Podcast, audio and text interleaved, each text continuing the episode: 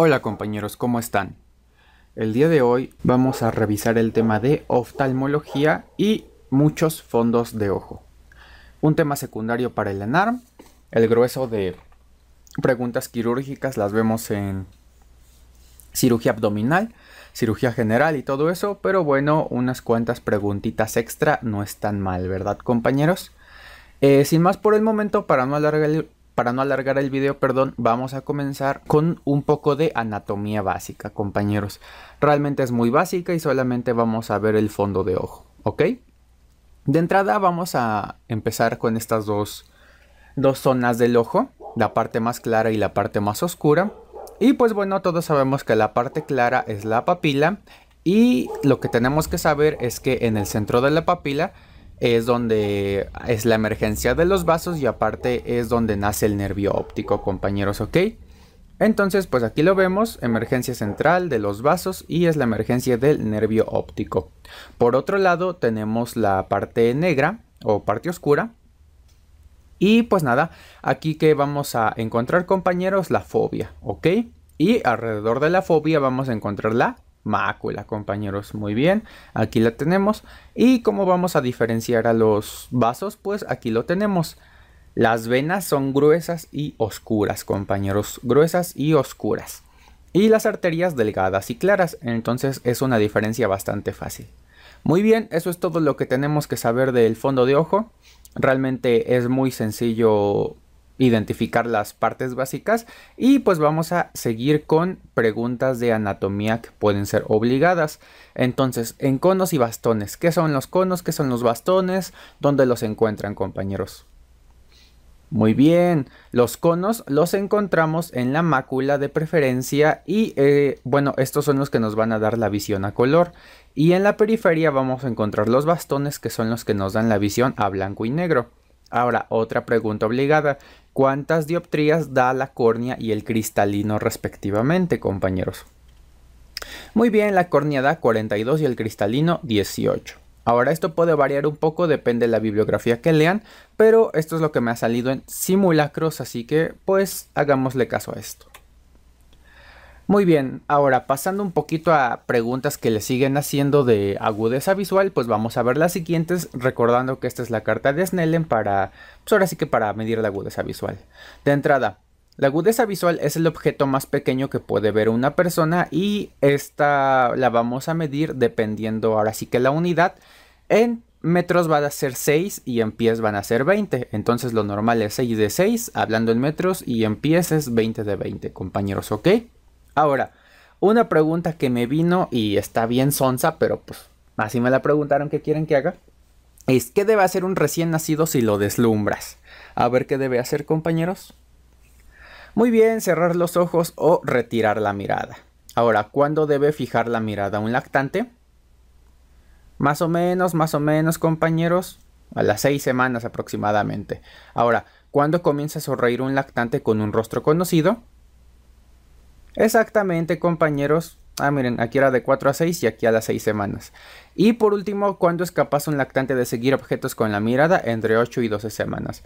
Estas son cosas que suelen llegar a preguntar estas tres últimas, pero la que a mí me vino en el ENARM fue esta. ¿Qué debe hacer un recién nacido si lo deslumbras? Así que eh, pues, es lo que dice la guía de práctica clínica y de verdad lo dice. Así que pues háganle caso a esta pregunta de acá. Muy bien. Ahora, vamos a una pregunta obligada respecto a la agudeza visual. Y te preguntaban, ¿cuál es la agudeza visual normal en un recién nacido al año de edad, a los 3, bueno aquí me faltó poner a los 3 años, y cuándo se alcanza una agudeza visual normal, o sea 20 de 20? Muy bien compañeros, la respuesta la tenemos en pantalla. Un recién nacido tiene una agudeza visual 3 de 200. A los 3 meses tenemos una 20 de 200. Al año de edad tenemos una 20 de 100. Y se alcanza la agudeza visual normal entre los, 20, entre los 5 y 6 años. Perdón compañeros, ¿ok? Entonces a mí la que me han preguntado es la del recién nacido. Por si la quieren apuntar para sabérsela. Muy bien. Ahora sí, ya pasamos con las preguntas obligadas y un poco de anatomía y cuestiones básicas del ojo y vamos a ver los defectos refractarios, algo que preguntan bastante en simuladores, quién sabe por qué. Aquí vamos a tener tres. Los principales que vamos a revisar es la miopía, la hipermetropía y el astigmatismo. Vamos a empezar con la miopía, compañeros, que es la mala visión de lejos. ¿Ok? Ahora, estas líneas negras de acá hacen referencia a cómo entra la imagen al ojo, la luz, y pues aquí donde se encuentran es a donde están llegando en este defecto refractario. Normalmente, déjenlo pongo acá, tendrían que llegar aquí al fondo, ¿ok? Por aquí. Pero pues como ven, este está muy por delante de. ¿Cuáles son los factores de riesgo para desarrollar miopía? Un paciente con glaucoma, un paciente con desprendimiento de retina recmatógeno y un paciente que haya presentado catarata. Ahora, ¿cómo vamos a tratar la miopía? Pues si le hace falta ahora sí que camino para llegar a la luz, lo que tenemos que hacer es intentar que la luz llegue más tarde a su destino final. Entonces utilizamos unos lentes de tipo divergentes compañeros o también cóncavos, ¿ok? Entonces ese es el tratamiento. La hipermetropía es todo lo contrario, es la mala visión de cerca. Y como ven aquí, ahora sí que el final se está pasando de donde tendría que llegar, del punto que dijimos hace rato. Aquí el factor de riesgo para la hipermetropía igual es un glaucoma, pero este de ángulo cerrado. El pasado era de ángulo abierto. ¿Y cómo vamos a mejorar la hipermetropía? Pues si aquí se está ahora sí que excediendo para, este, para llegar al punto anatómico, pues aquí lo que tenemos que hacer es cerrar un poquito ese, esa imagen y utilizamos unos lentes convergentes o convexos, compañeros, ¿ok? Es bastante sencillo. Por último tenemos el astigmatismo que yo lo, ahora sí que yo lo grafique, bueno, más que graficarlo, lo interpreté de esta forma, es que la llegada de la imagen es en dos puntos diferentes. Entonces, como ven, tenemos un punto por delante y un punto por detrás, cuando nada más tendría que haber un punto donde ya les mencioné. Y la solución aquí es utilizar lentes cilíndricos, ¿ok?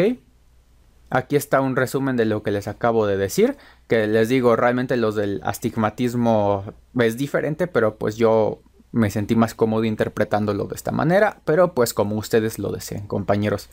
Ahora ya acabamos con los defectos refractarios, realmente lo único que les preguntan es este, qué lentes ocupas y les van a poner no ve bien de lejos, no ve bien de cerca o no ve bien, no ve bien de ambos lados, que es el astigmatismo, que no ve bien ni de cerca ni de lejos y pues nada más.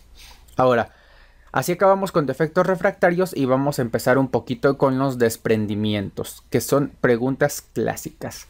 Y vamos a empezar con el desprendimiento de retina, compañeros, que se divide en tres. ¿Me pueden decir cuáles son? Muy bien, el más frecuente es el recmatógeno, el traccional y el seroso o exudativo.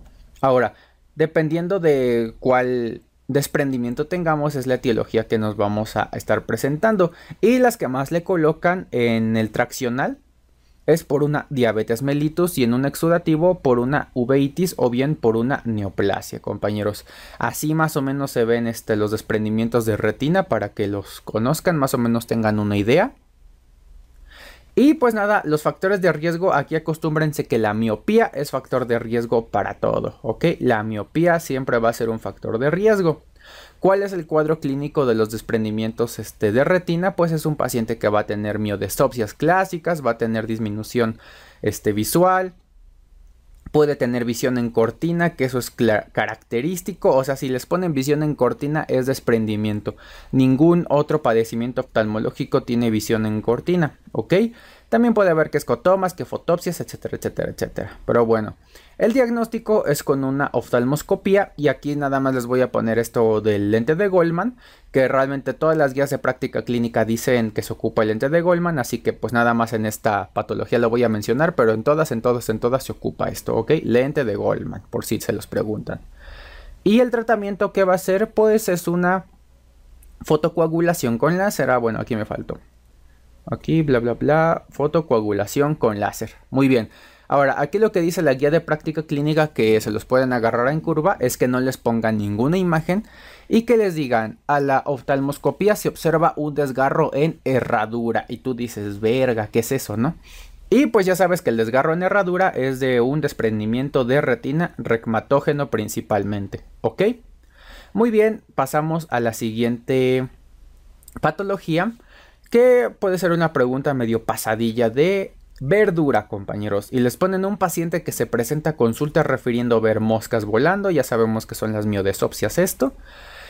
Y también fotopsias en relámpago. Esta es la clave, ¿ok? Se muestra el siguiente fondo de ojo. Y esto es un poquito más ilustrativo que nada, ¿ok? Y les dicen cuál es el diagnóstico. Aquí nada más les está diciendo las miodesopsias y las fotopsias. No les está diciendo nada de visión en cortina, no les está diciendo nada de disminución de la agudeza visual, nada de eso, ¿ok? Y pues aquí la respuesta es desprendimiento del vitrio posterior, compañeros, ¿ok? Esto casi siempre es en pacientes mayores que tienen diabetes, etcétera, etcétera. Pero bueno, para que lo sepan y háganle caso a las miodesopsias y si les ponen fotopsias específicamente en relámpago, piensen en desprendimiento de, de vitrio posterior, perdón, ¿ok? Muy bien, vamos a pasar a otro tema de oclusiones vasculares que realmente nunca me lo han preguntado pero pues son imágenes muy características que pues las pueden poner. Entonces vamos a empezar con la oclusión arterial. Y aquí podemos ver una, bueno, un fondo de ojo, este, como tal. Y pues aquí nada más está un poquito expandido, ¿ok? Lo normal es que nosotros viéramos como esta parte nada más de acá, pero pues aquí está ahora sí que un poquito más, más visual. Muy bien, de entrada la oclusión arterial de la retina es menos frecuente que la venosa, pero es más grave. ¿Ok? La etiología va a ser por émbolos o por un vasoespasmo. Entonces, pacientes que tienen antecedente de una fibrilación auricular, que son cardiópatas, ese tipo de cosas, pues eh, ahora sí que tienen un riesgo de que les suceda la oclusión vascular arterial de la retina, compañeros. El cuadro clínico es una pérdida súbita de la visión sin dolor, ¿ok? Entonces, si de repente está el paciente y deja de ver, pero no le duele nada, pues piensen en una oclusión vascular arterial. En el fondo de ojo podemos encontrar una palidez que como pueden ver aquí está bien dividido. Aquí se ve ahora sí que más pigmentada la, retina y de este lado se ve pálida, ¿ok? Entonces es una palidez con una mancha rojo cereza. Si les ponen eso en la viñeta, mancha rojo cereza en el fondo de ojo, directamente piensen en una oclusión arterial. Y el tratamiento en los primeros 90 minutos es un masaje ocular tratando de, pues ahora sí que hacer que ese émbolo siga su camino y que ahora sí que deje fluir eh, la circulación. Y si no, pues también podemos dar oxigenación.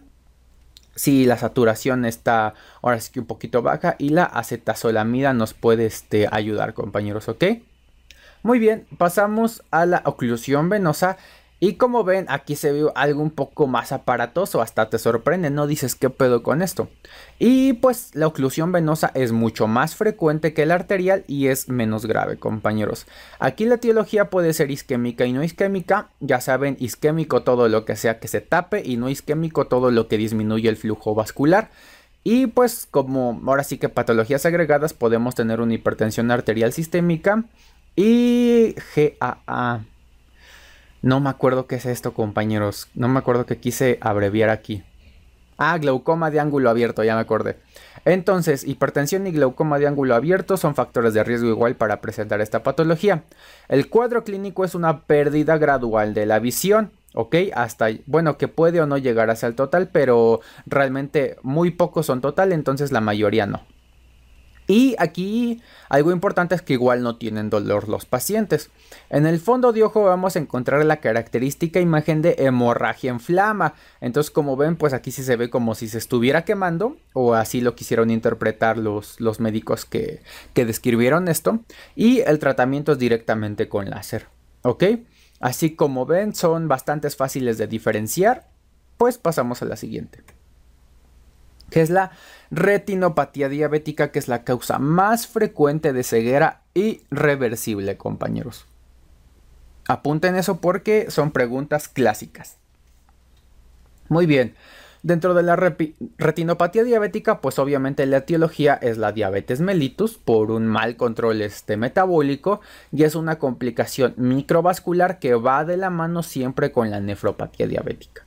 Entonces, Indiscutiblemente, en la gran mayoría de los casos, siempre que un paciente tenga retinopatía, va a tener nefropatía y viceversa. Porque como los dos son daños a la microvasculatura, no es como que pues ahora sí el cuerpo diga, ah, se me antoja dañar al riñón, pero a los ojos no. Entonces es todo parejo, compañeros. Dentro de la clasificación tenemos dos, ahora sí que dos grandes grupos, que es la no proliferativa, que es esta de acá, y la proliferativa, compañeros. Esto hace referencia a la presencia o no de neovasos. Entonces en la no proliferativa pues tenemos la vasculatura normal y en la proliferativa ya tenemos nuevas este, arterias, nuevas venas, neovasos. ¿Ok? Y bueno, aquí se los dejo. Ahora, esta es como la historia que va a seguir la retinopatía diabética porque les pueden poner en una pregunta. ¿Cuál es el primer, bueno, sí, el primer daño que vas a encontrar en el fondo de ojo en una retinopatía diabética o el primer cambio? Y tú le vas a poner microaneurismas. Estos microaneurismas se pueden romper y te van a crear una hemorragia y la hemorragia a su vez un edema macular. Ahora, el edema macular es la causa más frecuente de baja visual aguda en diabéticos, ¿ok? Apunten todo eso porque todo eso lo preguntan, compañeros. Muy bien, el diagnóstico, aquí tenemos que hacer la revisión del ojo de ojo, del fondo de ojo, perdón, por un oftalmólogo. Y aquí va a depender si es un paciente con diabetes mellitus tipo 1 o diabetes mellitus tipo 2. Diabetes mellitus tipo 1 de 3 a 5 años a partir del diagnóstico y diabetes mellitus tipo 2 inmediatamente al diagnóstico posterior anual, compañeros, ¿ok? El tratamiento va a depender si tenemos una no proliferativa o una proliferativa.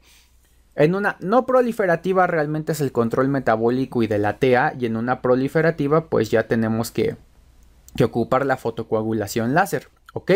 Y en este, bueno, ahora sí que ya en casos avanzados podemos hacer una vitrectomía.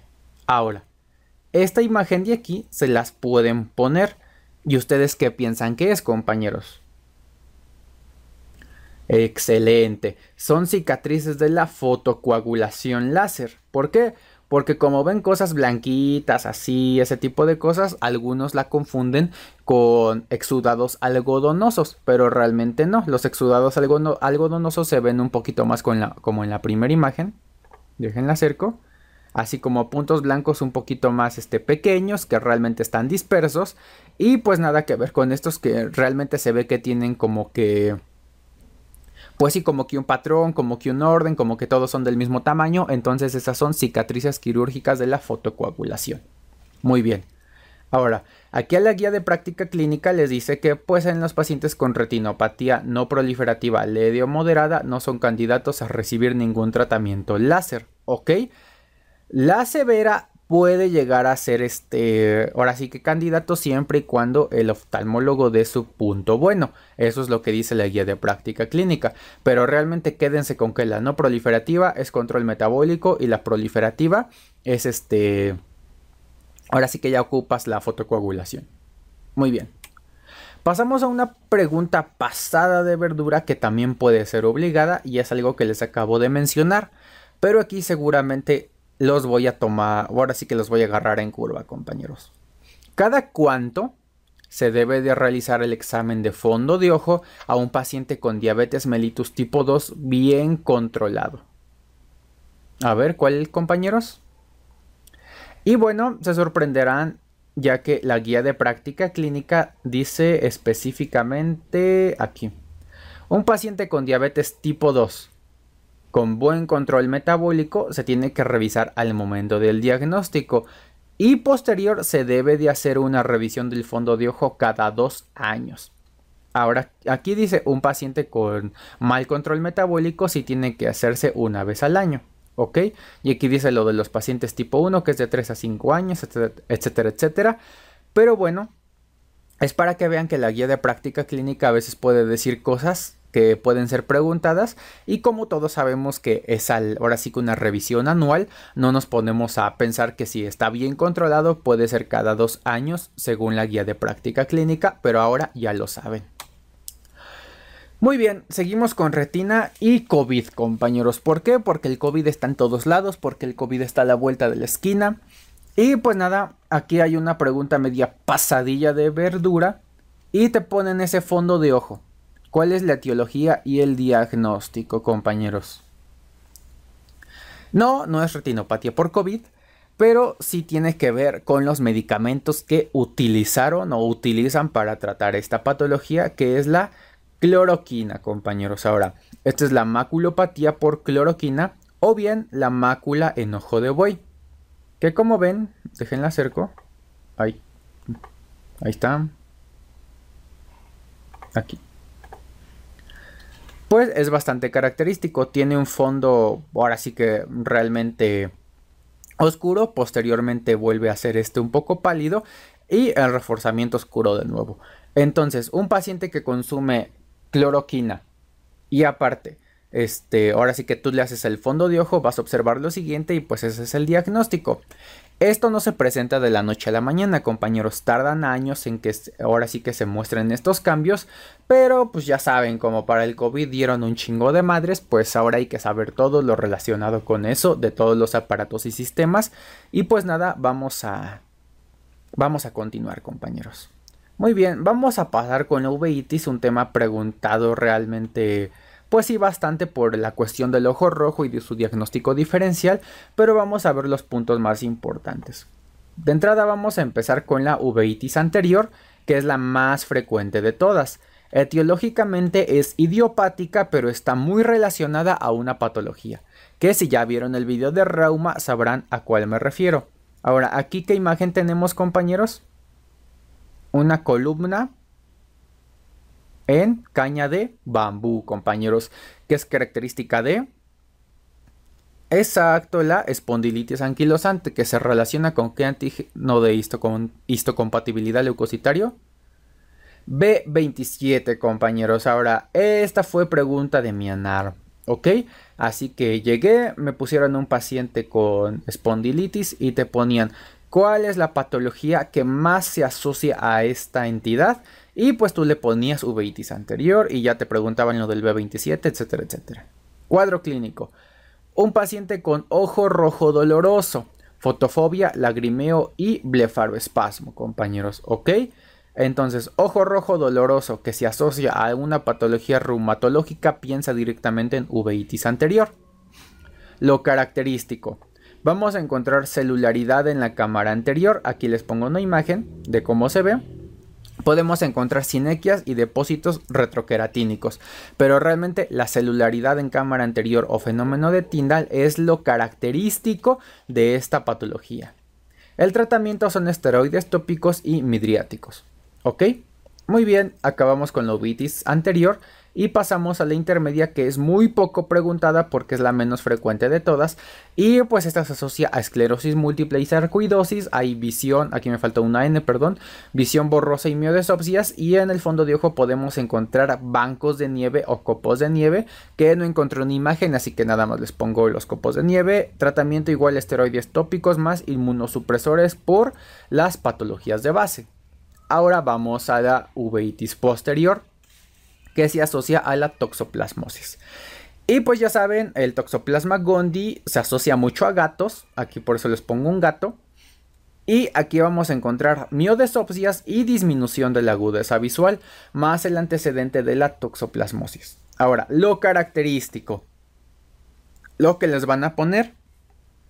Corioretinitis con aspecto algodonoso o faro de niebla. Ahora, esto hace alusión en que en una tormenta si tú ves un faro de niebla más o menos se va a ver así. Y pues es lo que se pregunta compañeros. Tratamiento sulfa, sulfadiacina y pirimetamina compañeros. Más ácido fólico o folínico a veces te lo pone. Muy bien, así acabamos con uveitis. Un resumen bastante rápido, pero es lo clave y lo que, les lo que ustedes tienen que saber. Para pasar a una pregunta pasada de verdura. ¿Cuál es la etiología y el diagnóstico del siguiente fondo de ojo? Muy bien, compañeros, muy, muy bien.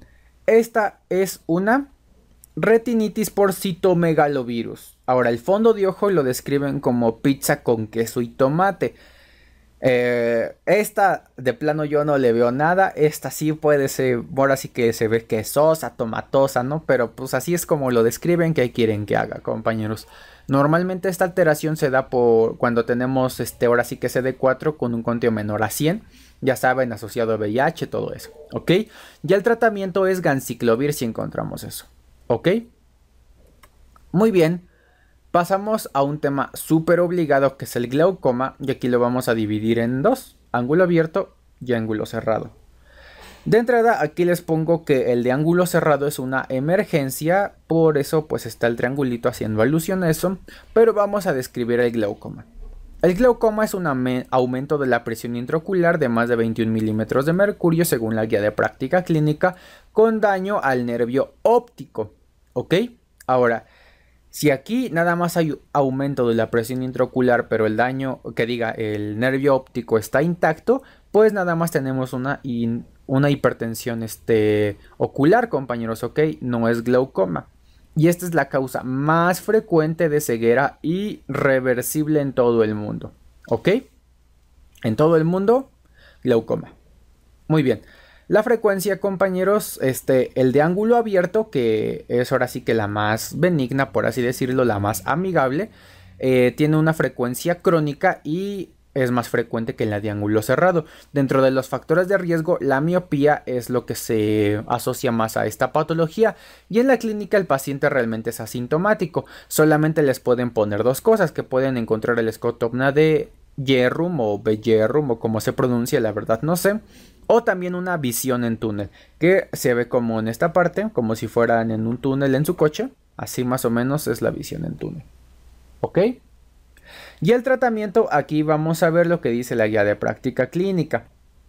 Este, de entrada, la, ahora sí que de primera línea podemos encontrar los análogos de la prostaglandina tópicos o los beta bloqueadores, compañeros, como tratamiento inicial. Si eso no funciona, pues nos vamos a los inhibidores de la anidrasa carbónica, agonistas alfa 2 adrenérgicos, etcétera, etcétera, etcétera. Pero de entrada quédense con los análogos de la prostaglandina tópicos. Y aquí es bastante fácil, todos los que acaban en prost son análogos de la prostaglandina. Ahora, con el glaucoma, glaucoma perdón, de ángulo cerrado. Aquí, como les digo, esta es una patología aguda y es una emergencia oftalmológica. Los factores de riesgo es una paciente femenina, paciente con hipermetropía que sea mayor de 40 años, etcétera, etcétera, etcétera. Eso es lo más característico. Y en la clínica es un paciente con ojo rojo doloroso súbito. ¿Ok? Se pone el ojo rojo y así luego luego empieza un dolor, compañeros. Ahora aquí va a haber midriasis reactiva y hay disminución de la agudeza visual, lagrimeo, síntomas vegetativos, etcétera, etcétera, etcétera. Aquí esto nada más es un ojo rojo. Y algo característico que les pueden poner es la visión en halo de colores. Ahora, así más o menos va a tener la visión del paciente. Lo estuve buscando y realmente todas se ven con este halito de acá. Y pues aquí visión en halo se los puse en colores diferentes para que lo recuerden. El tratamiento inicial Aquí se los voy a mostrar. Aquí está. De entrada es una gonioscopia para tratar de romper el bloqueo angular, compañeros. Pero pues como tal, el tratamiento médico de primera elección son inhibidores de la anidrasa carbónica y o beta bloqueadores, más agonistas alfa 2 adrenérgicos. Pero lo que preguntan más son estos primeros dos que les subrayé. Ahora vamos a ver, eh, ahora sí que las particularidades, nada más este para que los conozcan, aquí tenemos el tratamiento del glaucoma de ángulo este abierto y el glaucoma de ángulo cerrado. Y pues nada, como recordaremos en el abierto, se dan análogos de la prostaglandina o beta bloqueadores y aquí análogos de la prostaglandina. Un ejemplo que ponen en la guía de práctica clínica es el latanopros, compañeros. Como ven, todos acaban en pros y pues este favorece la salida del humor acuoso. Dentro de los efectos secundarios tenemos la hiperpigmentación perdón, y ojo rojo. Los beta bloqueadores que se ocupan y que más menciona la guía de práctica clínica es el timolol y este disminuye la producción de humor acuoso, contraindicado perdón, en asma, compañeros. También en pacientes que tengan este, un bloqueo auriculoventricular, ese tipo de cosas. Ya saben, todo lo que no se pueda beta bloquear. Ahora, aquí hacemos la línea divisoria para los medicamentos que se ocupan en el de ángulo cerrado y de primera elección tenemos los inhibidores de la anidrasa carbónica. Aquí yo les pongo la acetazolamida, pero por ejemplo la guía de práctica clínica aquí les pone la eh, dorsolamida, compañeros, ¿ok? Entonces cualquiera de las dos es aceptable.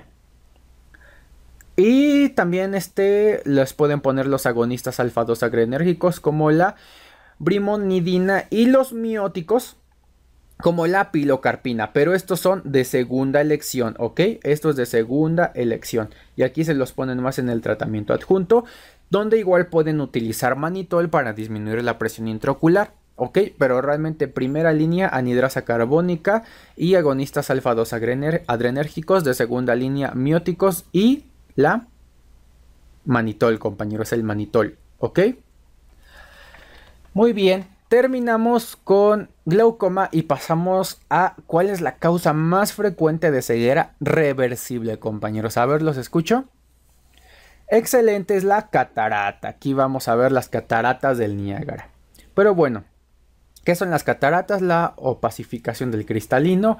Y dentro de los factores de riesgo tenemos un paciente de edad avanzada que tenga diabetes mellitus y que fume. ¿Ok?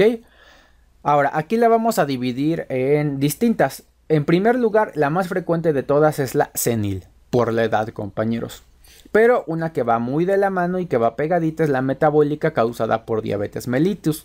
Ahora, también hay niños que nacen con catarata.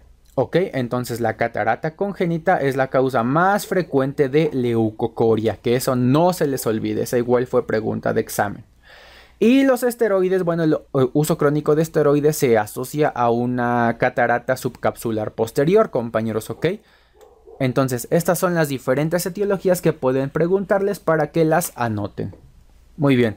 El cuadro clínico, pues es un paciente que tiene disminución de la agudeza visual. Y aquí pues como tal en la misma clínica vamos a encontrar la opacificación. También les puede decir que hay una sensibilización perdón, al contraste, eh, que los pacientes sienten que tienen deslumbramiento y miopización, ¿ok? Pero realmente lo de la agudeza visual y la opacificación es lo que les va a dar el diagnóstico. ¿Cómo hacemos ahora sí que el diagnóstico? Pues clínicamente con la misma, bueno, nada más con ver la opacificación. Y el tratamiento es la facoestimulación más la colocación de lente intraocular. Y ahora, algo muy importante es que nunca, nunca, nunca, nunca, nunca se operan los ojos al mismo tiempo. ¿Por qué no, compañeros? Bueno, aquí dice, excepto en catarata congénita, eso está bien, pero ¿por qué no, compañeros? Exacto, porque existe el riesgo de que haya una endoftalmitis y pues imagínense si los dos ojos se chingan, pues ya le arruinaste la vida a ese paciente. Entonces primero uno y después el otro. En caso de que haya una endoftalmitis va a haber ojo rojo, secreción, dolor y tienes que dar antibióticos tópicos y sistémicos. Muy bien, pasamos a una pregunta pasadilla de verdura respecto al cristalino y es que te llega un paciente con baja visual y diplopia. Puedes observar lo siguiente, ¿cuál es el diagnóstico? Muy bien compañeros, se ve que revisaron mis cuestionarios de Instagram porque es una subluxación del cristalino, ¿ok? Así se ve, yo siento que se ve como una media luna, bueno de este lado porque pues de acá no, pero realmente yo lo asocio a eso, así que ya lo saben. Seguimos con otra pregunta obligada que se las acabo de mencionar, entonces se la tienen que saber sí o sí, y es cuál es la causa más frecuente de leucocoria en niños, la catarata congénita, compañeros. Muy bien, Vamos a pasar a las queratitis infecciosas y aquí vamos a comenzar viendo la etiología, que puede ser de todos los grupos, bacterias, hongos, parásitos, viral, etcétera, etcétera, etcétera. Aquí nada más lo que, ahora sí que lo característico, lo que tiene que ser más relevante en la viñeta clínica, es que si les ponen, bueno, ahora sí que si el paciente va a tener infección por hongos, les van a poner un trauma vegetal. Y literalmente es que les den un chingadazo con alguna verdura, con alguna hierba, con algo en el ojo, ¿ok? Y parásitos se asocia mucho a lentes de contacto y a nadar en agua dulce, compañeros. Más aún si son combinados, alguien con lentes de contacto que nada en agua dulce, pues ya la tiene de perder. Muy bien, aquí nada más les voy a poner unas imágenes clínicas como se ve una queratitis infecciosa o una ulceración por Estafilococo aureus, que es la etiología más frecuente de las bacterianas. Véanla. Y así se ve una por aspergillus, que realmente es una de hongos, ¿ok? Como ven, tiene una diferencia bastante clásica. ¿Ok? Muy bien. ¿Cuál es el cuadro clínico? Te van a poner un paciente con ojo rojo doloroso, te va a venir un infiltrado blanco grisáceo con halo, ¿ok? El halo es el edema, entonces así se va a ver este, la patología, compañeros. Puede haber hipopion, que es esta parte de acá abajo del ojo. Disminución de la agudeza visual, que esta puede ser variable si te afecta o no este, bueno, dependiendo qué parte del ojo te esté afectando. Y leucoma, que como tal es la cicatriz que te va a dejar este, esta, Ahora sí que esta patología así se le llama a la cicatriz leucoma, compañeros. El diagnóstico es clínico y también podemos hacer un cultivo que puede ir de la mano con su antibiograma pues para tratar mejor a ese padecimiento y el tratamiento aquí se los dejo súper resumido. Bacterias se dan quinolonas o cefalosporinas y a los hongos se da natamicina. Para lo viral que ahorita lo vamos a ver pues ahorita, ahorita lo checamos, no se apuren compañeros.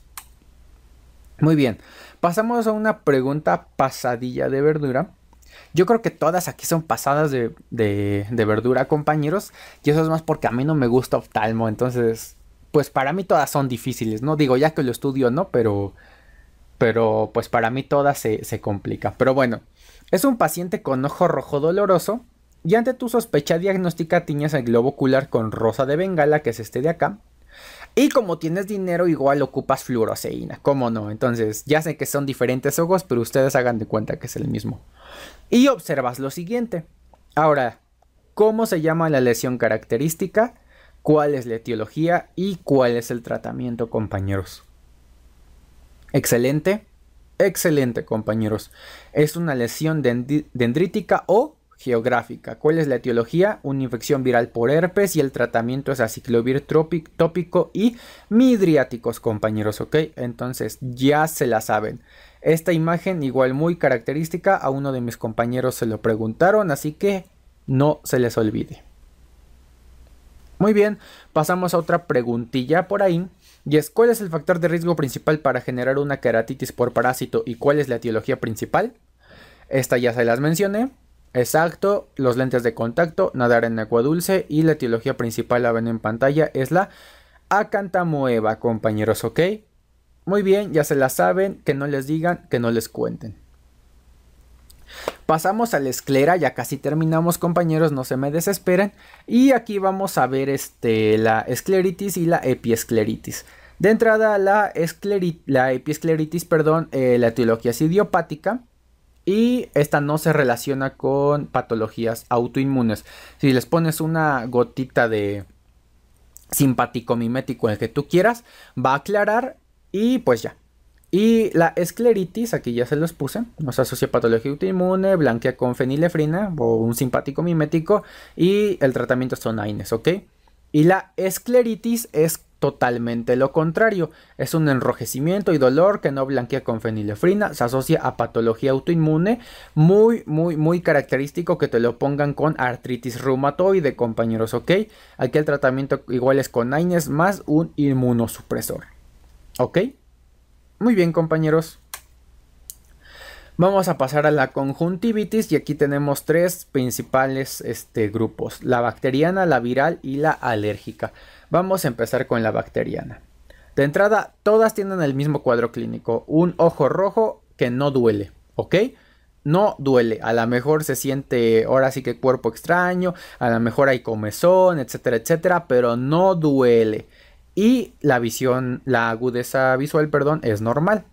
Muy bien, ahora en la bacteriana, la etiología principal es por Staphylococcus. Lo característico que te van a poner es un paciente que tiene secreción mucopurulenta, ¿ok?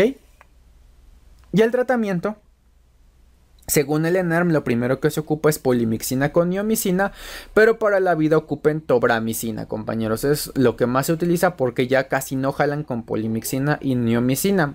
Ahora, en muchos simuladores sí me viene de etiología principal Staphylococcus aureus, pero en algunos otros que realmente va peleado, eh, dice que el Streptococcus es la causa principal.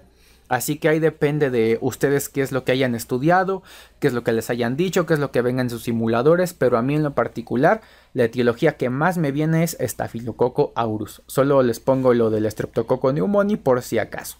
¿Ok? Muy bien, en la viral la causa principal es adenovirus. Lo que vamos a encontrar súper característico es la presencia de folículos y adenopatías retroauriculares, compañeros. El tratamiento es con fomentos y esteroides tópicos como gotitas de dexametasona. Por último, en la alérgica vamos a encontrar ahora, bueno, ahora sí que la etiología es cualquier alérgeno que pues al que sea alérgico ese paciente, valga la redundancia, y aquí lo característico que les van a poner son papilas y el paciente va a tener un cuadro alérgico, la rinorrea, los estornudos, la pérdida de las pestañas. Esto de pérdida de las pestañas es muy característico que lo pongan en la alérgica, ¿ok? Tratamientos cromoglicato de sodio más olopatadina perdón, y un esteroide tópico. Pero el cromoglicato de sodio es lo que hace más referencia a la guía de práctica clínica. Y pues aquí les dejo más o menos cómo se ven este. Ahora sí que cada una de ellas. Pasamos al tracoma, que igual me lo preguntaron a mí en Mienar. Y esta, bueno, ahorita la vamos a ver, ¿no? Pero bueno, de entrada la etiología es Proclamidia trachomatis. Y aquí hay varios serotipos, depende de a qué nivel se esté infectando la parte del cuerpo, es que la clamidia tiene otros serotipos. Aquí en el tracoma es ABC, los serotipos ABC son los que van a, afectar el ojo. El cuadro clínico es un paciente con conjuntivitis crónica y aquí vamos a encontrar igual folículos, compañeros. Estos pacientes pueden desarrollar ceguera y una fibrosis subconjuntival. ¿Ok? También podemos encontrar entropión, triquiasis y una cicatrización corneal. Ahora, esta, bueno, esta patología, el diagnóstico es meramente clínico y el tratamiento de primera elección es, una, es con acitromicina, ¿ok? Ahora, en los pacientes que sean alérgicos a citromicina o si no tienes disponible, pues ocupas la tetraciclina, compañeros, pero realmente la acitromicina es lo que se utiliza. Y una pregunta que me pusieron a mí específicamente de tracoma era, bueno, te ponían un paciente con tracoma y te decían, el tracoma es importante porque...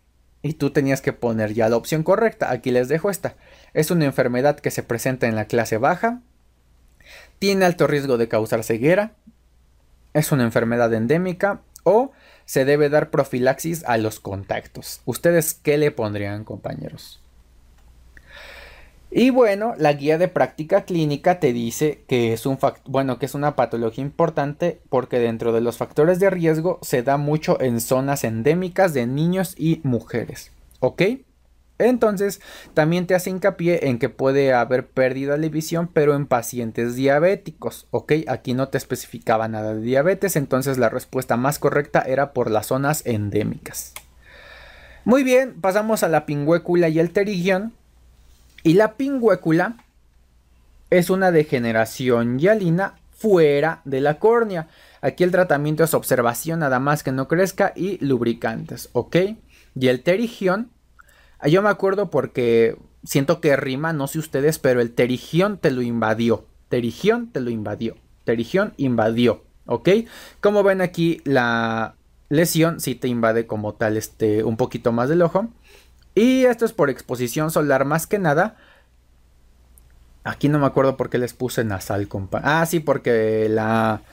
Ahora sí que la, la lesión, bueno, es primeramente nasal y después se va extendiendo. Y aquí sí estamos dentro de la córnea, ¿ok? Y el tratamiento es quirúrgico. Entonces recuerden, el terigión te lo invadió. ¿Qué te invadió? La córnea, porque está dentro de la córnea. Y la pingüécula está fuera. Aquí no rima tanto, pero digo, pingüécula con fuera, pues las dos terminan en A. Y terigión te lo invadió, pues las dos terminan más o menos en no. Entonces así es como yo me acuerdo. ¿Ok? Y pues así terminamos la especialidad de oftalmología. Recuerden que es puro punto clave, compañeros. Puras cosas al punto, lo que debemos de recordar. Y pues nada, espero que les haya gustado. Un abrazo, cuídense mucho, nos vemos hasta la próxima.